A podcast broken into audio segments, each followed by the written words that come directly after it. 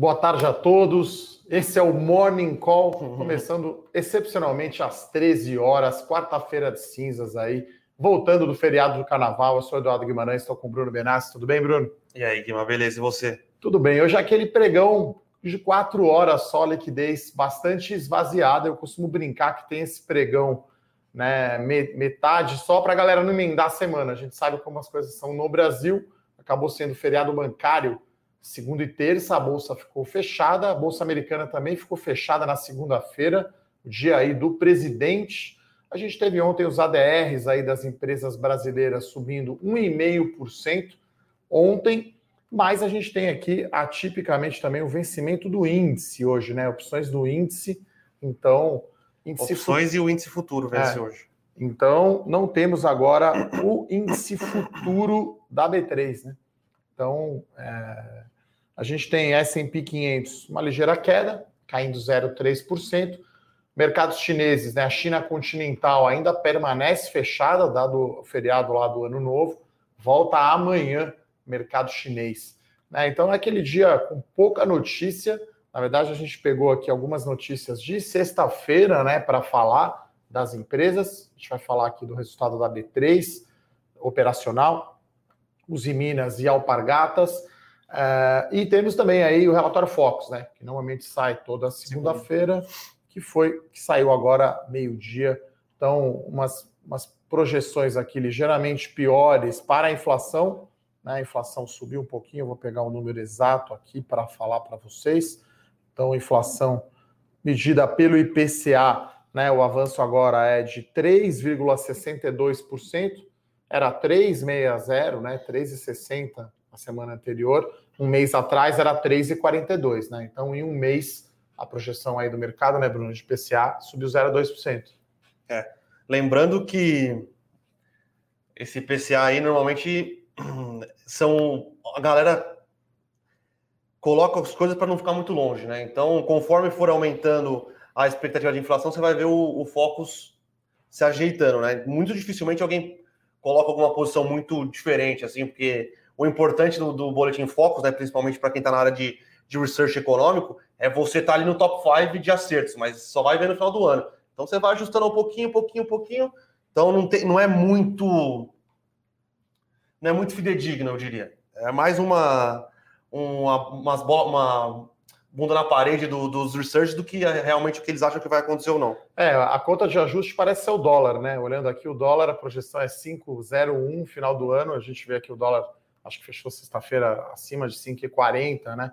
O dólar já na melhor aí, melhor investimento aí já de 2021, né? E a gente teve aqui uma ligeira alta aqui na projeção do Selic, né? Então acho que Selic e dólar, como o Bruno falou, acho que o pessoal realmente projeta inflação fica ali ajustando, pegando toda semana, né? Então, mais chama atenção, né? Essa, essa pressão aí na inflação, né? É, como a gente tinha falado já algumas vezes aqui, até nas minhas colunas, e acho que já nos nossos relatórios macro do Tesouro e do Carta também, né? Que parece que a Selic sim está fora de lugar, na verdade, né? Então, tudo indica que podemos ter aí no próximo Copom né? Já deixou, de certa forma, a porta destrancada para ir lá abrir Sim. e subir os juros. Né? Então a gente tem esses destaques aí macros de hoje, né, Bruno? É, lembrando que saiu inflação pro, do produtor nos Estados Unidos hoje, veio bem acima de todas as previsões, né? Então já mostra que commodities, principalmente petróleo, é, commodities ah, agrícolas, minério de ferro, todas subiram bastante. Começa já aos produtores, né? É, petróleo principalmente para a parte de logística, minério de ferro principalmente para a indústria. Começa a dar, dar sinal. Nos Estados Unidos, esses números aí foram bem acima de todas as previsões, tá? A inflação ao, ao produtor. Então, é, parece tem... que tem algum, vai ter algum impacto com tudo que está acontecendo, né? É, lá nos Estados Unidos a gente tem também a, a taxa de juros, né? A Treasury americana, taxa de, do título do Tesouro de 10 anos, no nível mais alto dos últimos 12 meses, em 1,3%, subiu 0,09%, né, que para lá é bastante. Teve também o dado da. Foi o dado de vendas de varejo também, Venda que, veio, que também veio bem acima, forte, isso. que veio bem acima, né? Então, todos esses comentários aí estão no nosso Morning Call, e eu com isso você pode se cadastrar para receber gratuitamente. Então, hoje, na volta aí do feriado, teve essa batelada aí, vamos chamar assim, né, Bruno, de números aí no macro. O Focus é um que a gente acompanha mais para ver tendência, mas acho que esse aumento da Treasury, esse aumento da inflação americana, né, apesar do Jerome Powell sempre dizer que vai fazer o possível ali para reativar a economia, né, esses dados aí de varejo mostraram as vendas de varejo números mais fortes, né, não sabemos até quando vai continuar essa injeção né, de recursos, uma vez que a economia sai da pandemia, né, sai da quarentena, as coisas começam a voltar ao normal, né? Parece que aí é essa volta que pode ser complicada, né, Bruno? Sim. Lembrando que hoje tem é, divulgação da ata do FONC, né, que é o, o, o Comitê de Política Monetária dos Estados Unidos. Então, tem toda essa tensão hoje dos números de varejo, os números de inflação ao produtor, e o pessoal vai ver como é que está a, a, percepção do FONC sobre a economia americana, né? Então, a questão agora é se o Banco Central americano vai continuar com a política. Não é verdade o Banco Central, é o Tesouro Americano. Com o Banco Central, vai continuar nessa política de compra de títulos e se ele vai ser leniente com a inflação ou não. Então, é, é, esse é um dos motivos que a Bolsa está corrigindo lá fora e a gente tem que ficar exatamente de olho nisso. Eu acho que o Banco Central e o Tesouro Americano vão sim continuar com a política agressiva de compra de títulos e de estímulos. Lembrando que em 2000 2009 ou 2010, talvez, na saída da, da, da, da, crise de 2008, né, o Banco Central americano tomou atitudes é, de retirada de liquidez muito rápido e a economia americana demorou para voltar à normalidade, voltar a crescer. Então pode ser que dessa vez eles sejam mais lenientes. Mas lembrando que parece que a atividade nos Estados Unidos está bastante forte. Não sei se faz sentido um pacote de mais de 2 trilhões de dólares aí. Então, são várias coisas que. É, acho que isso que pegou um pouco na Treasury, né? Sim. Já que está colocando dinheiro demais, né? Já que é o Joe Biden, né? O democrata, se fosse o Trump e o republicano, não seria tanto. Então, e, e, aí tem aquela questão de quando que as coisas voltam ao normal, né? E aí, lembrando, essa alta de taxa de juros aí seria uma notícia péssima aí para mercado emergente, né? Então a gente está vendo aí dólar relativamente fraco, apesar do real não estar indo bem, mas no mundo, né? O dólar relativamente fraco, liquidez abundante devido a essa baixa taxa de juros pelo mundo inteiro, excesso de liquidez, todos os governos injetando dinheiro. E aí você tem ampla liquidez global. Né? E aí, commodities em alta, a gente vê o petróleo aqui do tipo Brent já está quase 64 dólares. De manhã estava até subindo mais, agora está subindo aqui meio por cento. É, lembrando que o que aconteceu com o petróleo é que nos Estados Unidos está tendo um, um fenômeno que eles chamam de polar vortex, né? Que você uma grande nevasca, e no Texas, que normalmente não, não neva tanto, né? Tá nevando um absurdo, então um terço da produção de petróleo dos Estados Unidos não, não consegue ser extraída, porque a temperatura está tão baixa que o poço não consegue funcionar. Então, é isso, você tem uma redução de um terço do que é o segundo maior produtor de, de petróleo do mundo, é, o preço do petróleo deu uma estilingada para cima. Lembrando que, como está frio nos Estados Unidos, a galera usa mais é, queima mais combustível para manter a casa quente, né? Então, várias coisas que estão é, combinando para o petróleo ter subido nesses últimos dias. Só que o petróleo deu uma arrefecida de, de, de valor, porque a Arábia Saudita veio e falou: opa, o petróleo está tá meio alto aqui, acho que eu vou aproveitar e vou aumentar um pouco minha produção, né? Porque lembrando que a, a Arábia Saudita, que é o principal produtor de petróleo do mundo, e a cabeça da OPEP tinha feito negociações para é, cortar um pouco, cortar ainda mais a produção esse ano. Então ela veio, veio a, não a público, né? Mas a OPEP disse que vai aumentar um pouco a produção de petróleo aí para esse ano. E aí deu uma segurada no petróleo, mas. É, aproveitou, né? Arábia Saudita, Estados Unidos e Rússia são os maiores produtores aí do mundo. Como o Bruno falou, a Arábia Saudita aí que é o líder. Então hoje está aí um, um, morning call, quase um afternoon call, né? Um call da tarde aí. Muita gente já almoçou. É, falando bastante do macro, a gente tem pouca notícia, né? Uma, uma principal aí, talvez, é o resultado operacional da B3, né? Então a B3 divulgou aquele esperado número de quantidade de investidores né, na Bolsa. Então, a gente está falando aí 3,4 milhões de CPFs na Bolsa, isso é 82% maior que janeiro de 2020. O volume médio negociado em janeiro foi porrada, foi 37 bi por dia. Isso é 59% maior ano a ano e foi até um pouco maior que o mês de dezembro. Então a gente viu novembro, dezembro e janeiro entrando gringo, que acho que puxou esse volume para cima. Então, isso é música para ouvidos aí para as ações da B3, que foram muito bem em 2020, mas em 2021 está um pouquinho para trás. E tivemos aí no ano né, também 20 empresas né, aumentando a quantidade de ações listadas. Né? Então, a onda aí de IPOs, temos agora 409 empresas listadas aqui na B3, aumentou aí 5% com 20 empresas. Então, B3 deve ter um desempenho positivo na sessão de hoje. O que a gente tem de sexta, né, Bruno? O resultado de Minas, né? Que, que foi super bom, mas as ações meio que seguraram na sexta, né? Hoje devem andar bem. É, os, entregou um belo resultado, né? Principalmente a parte de mineração. É, só que o que aconteceu foi que o cenário interno, né? Basicamente, as nossas confusões políticas e tudo que envolve o aumento do auxílio ou não, derrubaram um pouco a cotação, né? Então, é, hoje, Vamos ver, já, já abriu já, vamos ver. É, algumas estão em leilão, estou olhando aqui, B3 está em leilão, os Minas também. 12,5 está em leilão. B3 está indicando uma queda aqui de 0,3, hoje devemos ter aí, não temos o futuro, mas devemos ter uma queda hoje, apesar da alta do ADR, né, na, na, na terça-feira. Né? É, os Minas parece que vai abrir, vai abrir em alta aqui, uma ligeira alta. É, 0,78%. Mas é Minas. isso, e lembrando também que como o mercado chinês está tá fechado, né, por causa do ano novo chinês, não tem o a negociação de futuros em Dalian e em Queen. Qingdao. Então, é, esse é um dos outros limitantes aí do, do preço para a negociação da Uzi Minas. Mas o resultado foi bem forte. A Uzi Minas, eu lembro que tinha um problema de alavancagem gigantesco. Está meio por cento, né? Agora está meio por cento de dívida Zero, meio, né? Meia vez, né? Ou seja, seis meses de geração de caixa medido pelo EBITDA agora pagam a dívida líquida da Uzi Minas, né? Então, o que é inacreditável, né? Alavancou demais, né? A própria CSN, né? A CSN também, CSN e Uzi Minas eram empresas que eram muito alavancadas e com o dólar alto, o minério de ferro explodindo, eles realmente conseguiram fazer um um, uma, uma, um turnaround ali, uma desalavancagem muito forte.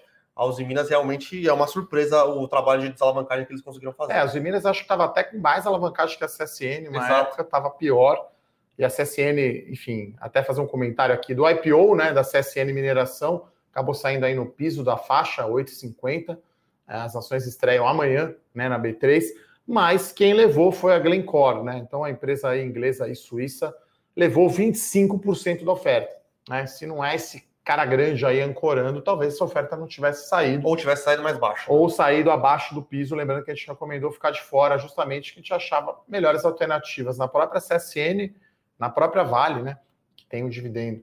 Né? Então, as ações aí da, da CSN Mineração estreiam amanhã. Hoje mesmo, com pregão reduzido, a gente tem aí a estreia da Horizon e uma outra Eletromídia. Eletromídia. Eletromídia né? teve relatório especial para os assinantes. É, relatório bônus aí para os nossos assinantes, tá? E falando em bônus, né, muita procura aí no, no, nesse feriado aí do carnaval, de uma promoção especial aí de aniversário da Levante.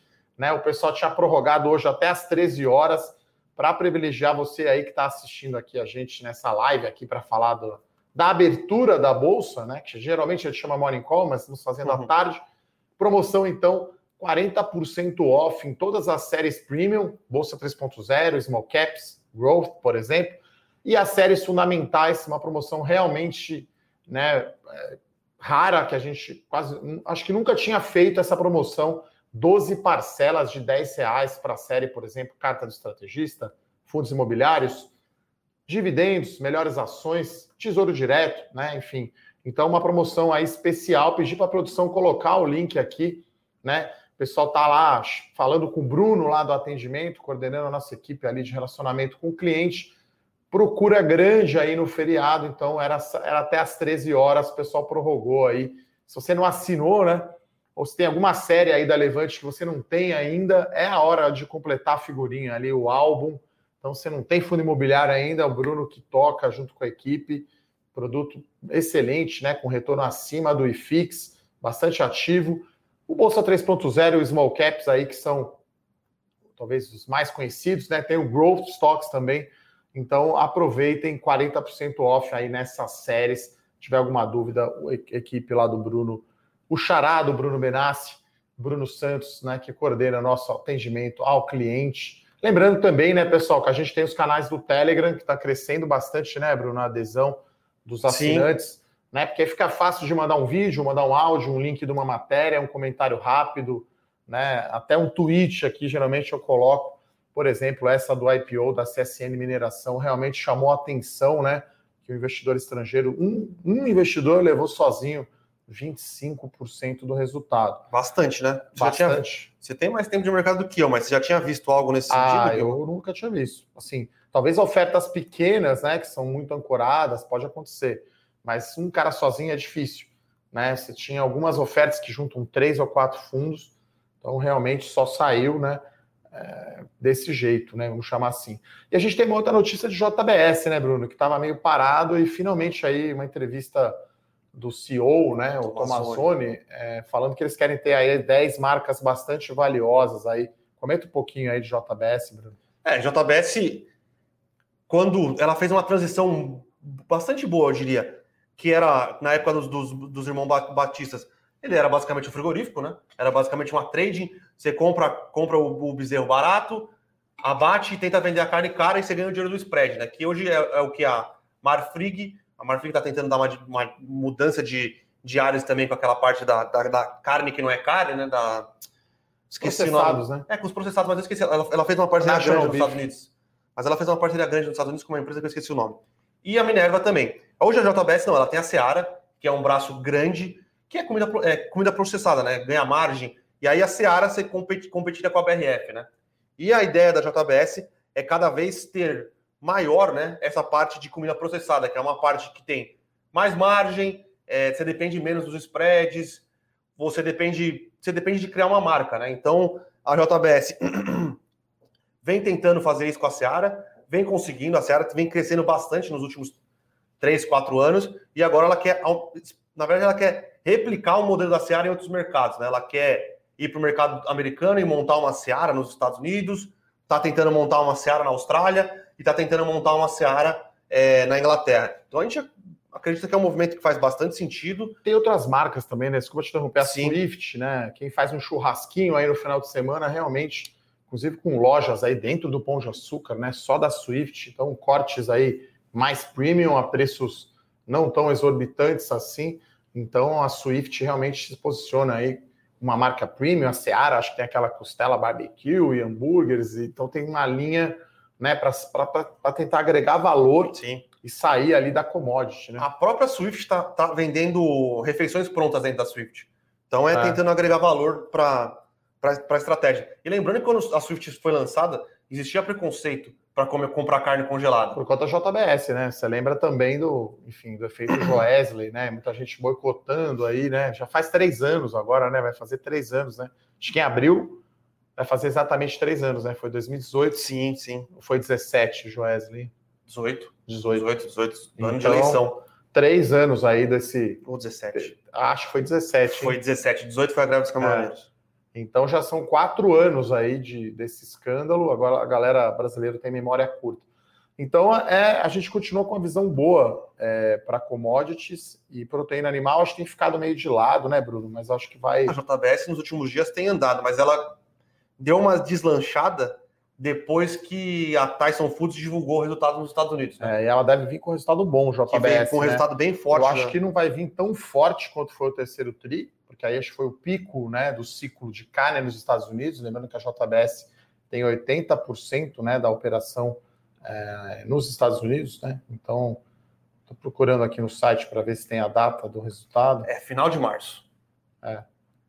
24 de março. Então tem chão aí, tem mais de um mês, mas deve vir um resultado bom aí da, da JBS.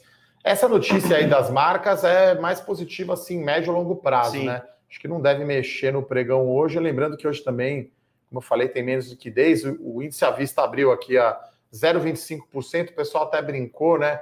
Poxa, né, quarta-feira de cinzas, né? O carnaval desse ano está no mesmo nível Ibovespa que o ano passado, né? Coincidências aí, o Ibovespa perto dos 119 mil, mas a situação, claro, é bem diferente. A gente está vendo também uma forte alta do dólar hoje aqui. É, sobre, 078. sobre JBS também teve a Pilgrims, que é a parte de frango da JBS nos Estados Unidos, né? Que é a JBS Frango, divulgou o resultado hoje e veio um pouco fraco, tá? Mas lembrando que a Pilgrims ela tem muita dependência do varejo do consumo fora de casa. Então, é, como esse terceiro tri aqui teve um, um recrudescimento da, da, pandemia nos Estados Unidos, eu acho que deu uma, sofreu né, o setor de, de comida fora de casa, que é o americano vai pro, pro, pro bar lá, pro pub, é tomar bom. cerveja e comer Buffalo Wings. Buffalo né, Wings. Então, é, eles, eles, sofreram bastante no ano por causa disso, tá? É, e a Pignes deve ser talvez menor que a Seara, né, no consolidado da JBS. Né? Lembrando que a, a, JBS tem todas as proteínas, né? Ao passo que Marfrig e Minerva, basicamente só carne bovina, né? A, a, a JBS tem carne de porco, Estados Unidos, que é grande, é maior que frango, tem é, US Beef, e aí tem Seara e tem carne bovina Brasil. Então, é, acho que frango, claro, né, se vem um resultado mais fraco, pode afetar, mas acho que o resultado vem mesmo dado pela carne bovina sim, americana. Sim, sim. Acho que esse é o. É tipo o minério de ferro da Vale, né? Claro que a Vale também tem outros ativos, né? No caso, tem níquel e cobre. Então, guardadas todas as devidas proporções, né? Para JBS, frango é como se fosse o cobre ou o níquel ali para Vale. É, os Minas está subindo 2,75%, a Vale está subindo 2%, a Petrobras caindo 0,4%, mesmo com a queda do petróleo, né? Acho que ainda é repercutindo essa questão da política aí dos combustíveis, mas hoje é um dia bem atípico aí, hoje devemos ter uma liquidez menor que 20 bilhões de reais, né? Eu Sim. falei que a média de janeiro foi 37, não sei quanto foi a quarta-feira do ano passado, né? Mas acho que esse a ano... quarta-feira do ano passado, lembrando que a quarta-feira desse ano passado foi o começo do desenrolo do, do começo do fim, breakers, né? É. Foi o começo do fim. É. Mas o que foi positivo dessa vez é que a gente tá, entrou no feriado junto com a China e entrou no feriado com o feriado nos Estados Unidos na segunda. Então a gente foi ficou menos melhor, dias né? fechados, né? É. Então é. foi bem melhor, né? E, e, aparentemente a economia ficou funcionando relativamente normal, né? Eu estava em São Paulo aqui segunda e terça, nem parecia carnaval, parecia até dia comum, né, Bruno? Então, pessoal, essas são as notícias então é, corporativas, né? Então, ah, tem uma outra notícia também sobre a fusão aí Apivida Intermédica. As empresas soltaram falta relevante dizendo que está evoluindo favoravelmente. Então, hoje deve reagir aí Vamos positivamente. Ver como é que tá. A Rapvida eu vi que abriu subindo, a Intermédica eu não vi. Vamos dar uma olhada aqui, como sempre, nas perguntas, né, pessoal ali né, na ressaca aí pós-carnaval, né, não deve estar tá tão ruim quanto o pessoal do Barcelona, né, que tomou ontem um sacode do PSG, mesmo sem o Neymar com feriado de carnaval.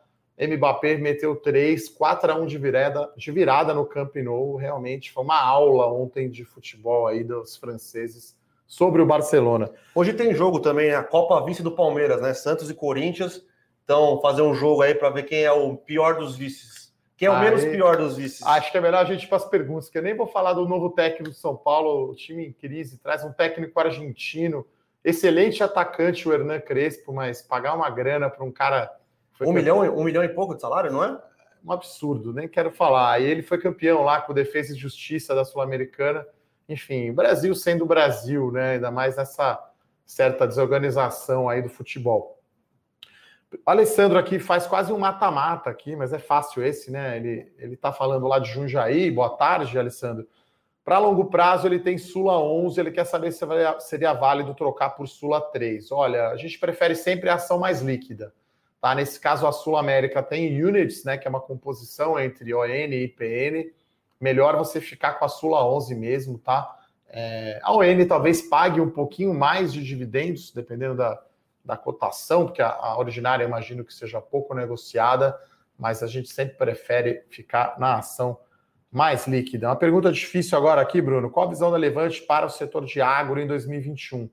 Né? É, ainda nesse setor, a gente prefere mais as ações ou fundos imobiliários? Lembrando que. Pergunta da Silmara. Fundos imobiliários de agro são três: é o Quasar Agro, um do, um do BTG, o BTG, BTGL Agro e tem um que faz arrendamento de terra, que é da Rimex, se eu não me engano.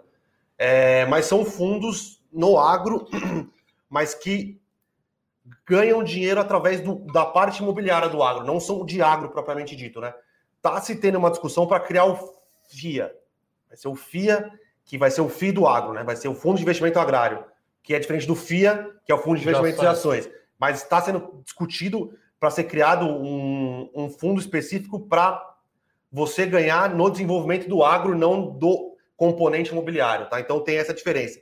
A gente gosta do setor de agro, É, a gente acha que os dois fundos que tem, o do BTG e o da Casa, Casar Agro, tem uma estratégia interessante de investir em, galpões, é, em silos, né? Na parte de, da, de infraestrutura imobiliária, que é bastante deficitária no Brasil, mas como são fundos novos, num setor novo, eles tendem a sofrer um pouco mais. Desconfiança é, do investidor. É, depende é... também, eu acho assim, de, de, o que você quer ter exposição, né? Então, você quer ter exposição de soja e milho, talvez aí uma SLC, seja o call. Sim. Né? Se você quer alguém, alguém mais diversificado, aí você põe açúcar e etanol, que está num ciclo bom agora. Você tem a São Martinho, né? Aí são empresas grandes, né? SLC, São Martinho, empresas grandes, né? Então tem a Brasil Agro, que já é um mix aí, que vende, ganha, ganha dinheiro comprando e vendendo fazenda. Então é, é, é difícil de você ter ali um, um, call direto ali, um pur play, um sabor, um sabor só. É meio que um Sim. sorvete napolitano. Você vai levar soja, milho, algodão, açúcar. E, e lembrando etanol. que os, os, fundos são mais, são mais parecidos, tá? Com a Kepler Weber do que com a, uma SLC. É, a Kepler uma... Weber tem os silos, né? A armazenagem. Você pode, por exemplo, dando outro exemplo, Silmar, para você ter exposição ao setor, a Rumo, né? Que tem as ferrovias que transportam ali os grãos do centro-oeste para o Porto de Santos, né? Então, assim, é um setor que a gente está olhando, né? É, a gente tem aqui o Rodrigo Yamamoto japonês, conhece bem aí esse setor. Estamos namorando aí algumas empresas para pôr na carteira. Acho que fundo imobiliário agro tem, tem um, né, Bruno? E ações a gente está estudando aí. Acho que todas estão num bom momento. A própria Cosan também, né? Que é uma Sim. holding de energia que tem gás, enfim, né? Tem, são quatro empresas aí embaixo da Cosan, ainda mais agora com essa nova holding, né? Vai virar uma nova Itaúsa de, de, de, de raiz, hein? de Compax, né, que é a de gás, e tem a própria Rumo, né, logística. Então é tudo do grupo Cosan. Então tem essas aí opções no cardápio, mas realmente é commodity é muito cíclico e é difícil, né? A perspectiva é boa de produção de milho e de soja para o ano de 2021, mas a gente está olhando ainda, não é um call assim que a gente tem bem claro. Mas acho que nesse caso, né, Bruno, é mais ações, né, para ser realmente, pô, produção de soja, produção de milho bombando no Brasil, de repente uma SLC, né? Ou açúcar e álcool, São Martinho, ou energia mais, mais completo, assim, que seria a COSAN, né? É isso. Só uma dúvida aqui, também perguntando, pessoal, teve a, a, amortização de cotas do Quasar, né? Ele vai pagar R$ reais por cota, se não me engano, dia 19, sexta-feira. É o, como é que você faz essa contabilidade? Basicamente é seu preço médio, você tira R$ reais, você tem seu novo preço médio. Então, é, é, é, é simples nesse sentido. Se você tem que tirar os R$ reais do seu preço de aquisição, preço médio de aquisição, você tira 38 reais por cota, seu novo preço de aquisição vai ser 50 reais, 45 reais. Então é, é isso. Legal. Então e, pergunta... dos, e dos 45 reais para o preço, para o novo preço, se você ficou acima, você não paga imposto de renda, porque você teve amortização, você comprou acima do, do valor patrimonial e como ele está te devolvendo o dinheiro é, que era do fundo, você não paga imposto. Se você comprou a 96,78, se eu não me engano, que era o preço é, no valor patrimonial, você não paga imposto porque está netando. Se você comprou abaixo de 96, você comprou 84, você vai tirar os 38 reais e vai pagar imposto sobre, sobre esse novo preço.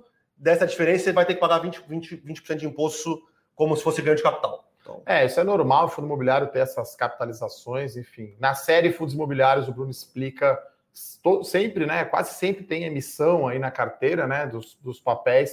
Explica exatamente o que fazer, qual que é a data que você tem para subscrever até que preço vale a pena entrar ou não. Lembrando que a gente tem lá o até que preço comprar. Então, vamos aproveitar, né, pessoal? Não assina ainda a série Fundos Imobiliários, 12 parcelas de 10 reais, né? Até hoje só aí, foi estendido aí até hoje, quarta-feira de cinzas, aí, a promoção especial do aniversário da Levante.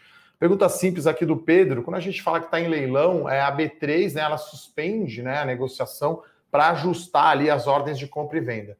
Né? Principalmente quando você tem uma né, principalmente no início do dia, os papéis ou voltando de feriado ou reagindo a uma notícia, tem uma disparidade um spread muito grande entre a compra e a venda. Daí é normal isso nos primeiros minutos do pregão.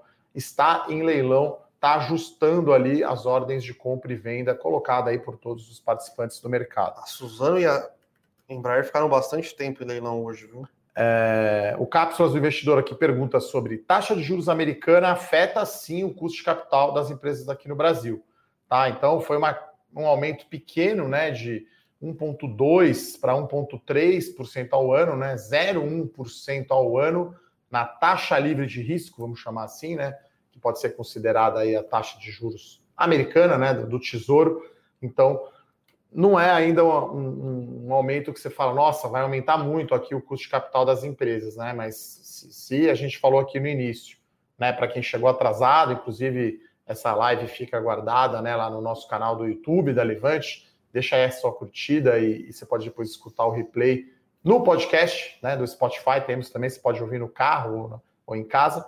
Então, 0,1% não é muito mais se vira né, a política monetária do Fed, né, sai a ata do, do FONC hoje, é importante sempre acompanhar. Uh, o Adilson aqui também pergunta da Embraer, né? Estava em leilão, é isso, Bruno? Por isso Estava tá... em leilão, está subindo 10%. É, algumas coisas acontecendo. Ela, sexta-feira, é, mostrou o backlog, ela entregou 71 jatos, que eu acho que é mais do que somado o segundo e terceiro trimestre. É, os problemas com é, a, a, Boeing continuam, está tendo alguns problemas até com os, os, jatos da Airbus.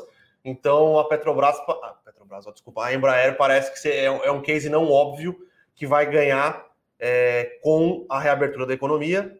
Vem entregando bem, parece que ela conseguiu fazer uma redução de uma, um corte de custos aí nos últimos anos. E lembrando, pessoal, é, eu conversei com alguns pilotos de avião, até com o pessoal da, da antiga, da velha, da velha guarda, pilota para Emirates, pilota para as grandes empresas do mundo.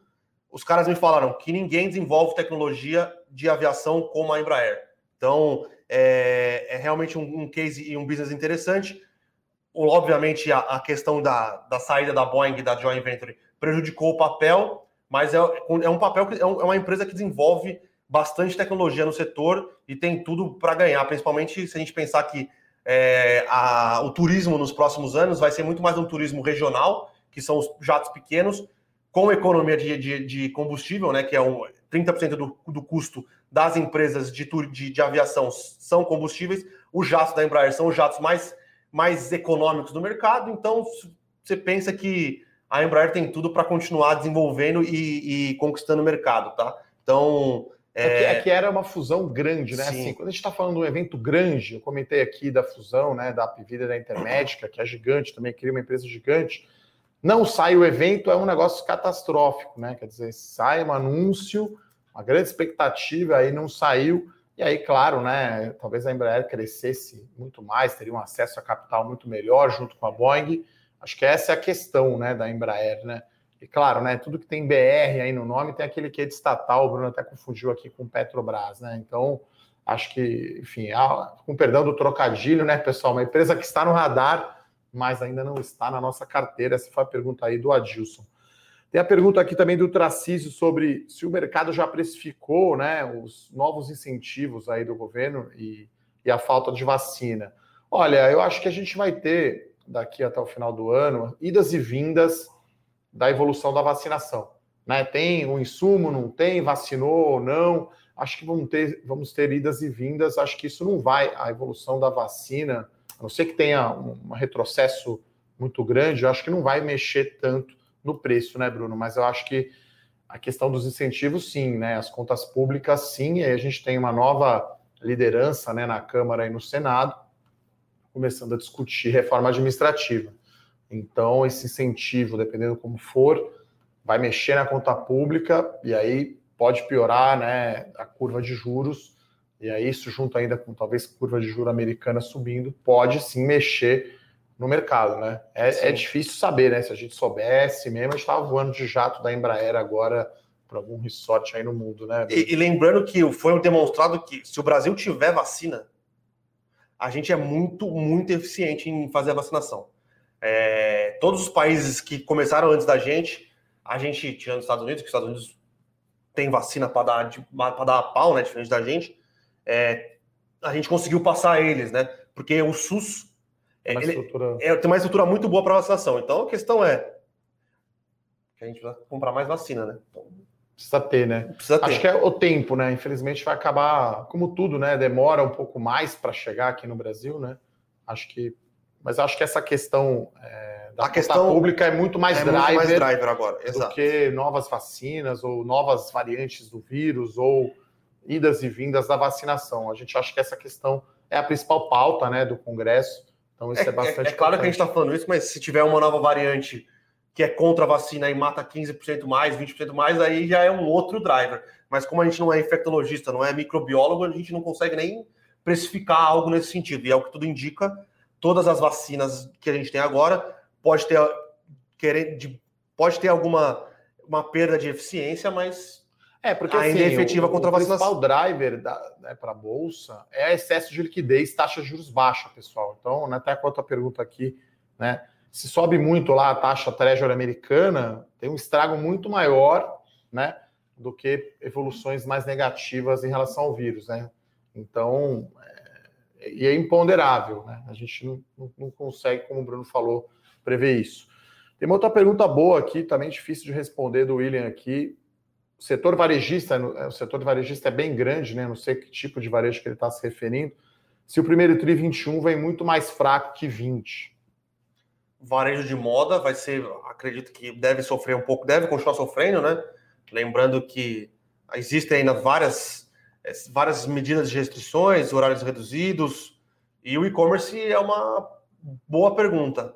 A gente tem que ver, porque a base de comparação do e-commerce de 2020 foi um espetáculo, né? Todas as empresas é, de e-commerce subiram bastante. É que é assim, olhando o número, né? Então, assim, se ele estiver falando das ações, vai vir no patamar muito alto. Mas se olhar o número, né? O resultado, primeiro TRI foi antes da pandemia, ainda praticamente. Né? Então, eu acho que varejo eletrônico deve ser melhor.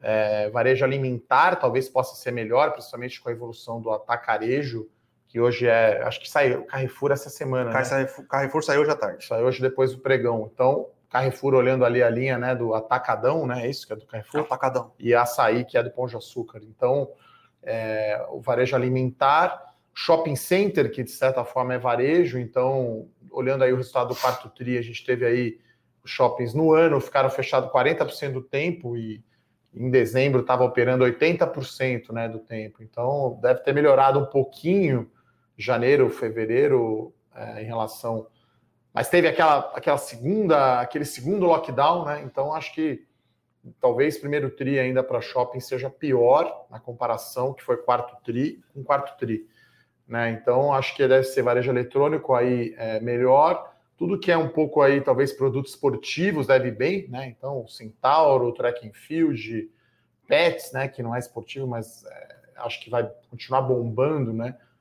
para alguns setores foi boa a pandemia, né? Acelerou a participação do canal digital e as pessoas compraram mais, né? Sei lá, comprando mais roupa para fazer esportes e para ficar em casa. Então, é, é, muito caso a caso, né? Então, daria quase uma live aí, bom tema, por sinal, né? Sim. Para a gente falar do que a gente espera aí do setor de varejo. A gente tem algumas empresas aí do setor de varejo na carteira. Acho que e-commerce, alimentício, é, acompanhar os shoppings, né, que eu acho que o valuation parece estar desproporcional, né, ao estrago no resultado. Mas tem essa questão, né? O carnaval no passado eu não me lembro que época que foi, então se o carnaval foi mais foi cedo março. ou mais tarde, então é, talvez tenha sido bom agora o carnaval ser cedo, porque você vai ter 40 dias de primeiro tri, né? E depende da Páscoa também que desloca, afetando o segundo trimestre. Então no Brasil realmente a gente, o pessoal brincava, né, que o carnaval, o verdadeiro ano novo, não está com cara de ano novo hoje não, né, Bruno? É, exatamente. Tá, enfim, já como a gente falou aqui de, de poucas notícias, hoje então, pouquíssima liquidez, palpite aqui que vai ficar em leve queda aqui, 0,15 aqui de queda no índice à vista, vou olhar aqui o futuro americano, mas também deve estar bem pouca liquidez, lá acelerou um pouco mais a queda, tá, tá caindo 0,7 então, se lá está caindo 0,7, até que aqui está indo bem. Sim. É claro que houve a alta, né? É que, é que o EWZ, na verdade, que acho que é uma proxy melhor, subiu só meio, né? Acho que o EWZ, que é o ETF das ações brasileiras, eu acho que é, uma, é, é um, é um indicador melhor de desempenho. Então, o, o, os ADRs subiram mais, porque aí você pega as blue chips, algumas que andaram bem, como a Vale, a Petro, por exemplo. Então, numa alta de meio de ADR, 0,2 de queda, está no 0 a 0 aqui não está descolado do mundo. Acho que hoje dificilmente você vai ter alguma coisa descolando muito, tendo desempenho muito fora do padrão, né? A Embraer está descolando. Está descolando? A Embraer está subindo 7. Mas os índices devem ficar alinhados. Né? Claro que é, sempre você vai ter algum papel é, que fica fora. É, acho que era isso, né, pessoal? Então, reforço aqui. Hoje, então, é a saideira mesmo aí. O pessoal prorrogou a promoção do aniversário da Levante. Então, você pode aproveitar ainda as séries fundamentais, 12 parcelas de 10 reais, promoção chefe tá maluco mesmo. E as séries premium, 40% de desconto. Pedi para a produção colocar novamente o link aqui. Bruno e toda a equipe lá de atendimento. Bruno Santos, né, charado Bruno Benassi, à disposição lá para tirar todas as dúvidas. Se você já tem né, alguma série da Levante, é hora de completar a cartela ali do Fundamentais. Melhores ações, dividendos, carta de estrategista, fundos imobiliários e tesouro direto são as séries fundamentais. Bolsa 3.0. Investimento global, né? Que eu não tinha falado também, um novo produto aí que a Levante lançou em Sim. dezembro. Growth, né? É, small caps, bolsa e o portfólio total return, né? Então estamos falando aí de cinco produtos aí uh, premium. Então é isso, né, pessoal? Agradecer aqui a presença do Bruno Benassi, a participação de todos, mesmo aqui numa num meio feriado aqui, tivemos uma audiência aqui, mais de 200 pessoas aqui nos assistindo, mandando perguntas. Amanhã estamos de volta ao nosso horário normal do Morning Call, 10 horas da manhã, B3, voltando ao seu normal. Mais um comentário para fechar aí, Bruno? É, não, só uma última. O Fábio aqui perguntou do Iridium e do Capitânia, é Capitânia TPS. Apesar de serem crise, você acha que são FIIs diferentes? É, o Iridium já foi, já fez parte da nossa carteira, tá, Fábio? A gente trocou ele por a gente tá, ter acreditado que é, eles mudaram a estratégia do fundo. Era um fundo que era muito mais é, de crio. Eles eram mais high grade, né? Que é aquele crédito melhor, com, com uma pitadinha de, da, de high yield. Eles mudaram a carteira deles, eles passaram a ancorar várias ofertas de FII de high grade, mudou bastante a, a, a qualidade do crédito do fundo. Eles ancoraram muita emissão de fundo que era pequena e agora cresceu. É, a gente não gostou da estratégia e a gente saiu da carteira por causa disso, tá? Não, a maioria dos fundos que eles ancoraram as ofertas, seja o Deva 11, o Hectare, o Habitat, o Tordesilhas, são fundos que a gente não gosta, a gente não tem na carteira e esse é um dos motivos que fez a gente sair da carteira, do, do Iridium. O Capitânia, a Capitânia é uma casa bastante tradicional no mercado de crédito, tá? Mas eu não acompanho muito de perto o fundo, de, o fundo imobiliário deles. É, mas eu posso dar uma olhada e vir com alguma opinião. Lembrando que para fundo de, de crédito, você tem que estar muito mais confiante com o gestor e com a estratégia do que ele adota do que com, é, com do que com a carteira. Porque a maioria dos fundos tem 50, 40, 60 papéis. É, é impossível conseguir acompanhar os 60 papéis que eles têm na carteira, tá? Então, normalmente a gente faz calls com gestores, olha os, os, os, os, é, os relatórios de gestão e quem confiar, porque é um fundo de gestão de crédito, né? Então é muito mais importante você saber e conhecer a cabeça do gestor do que cada papel, né? Muito bom, Bruninho, sempre dando uma aula aí de fundos imobiliários, até provavelmente, vamos ver aí, provavelmente faremos uma live em breve aí, vamos ver a agenda de lives aí a partir da semana que vem, agora, enfim, voltando ao normal. Acho que é isso, então. Obrigado a todos, então, obrigado pelas perguntas, a gente volta Valeu, amanhã. pessoal. Abraço, bom dia.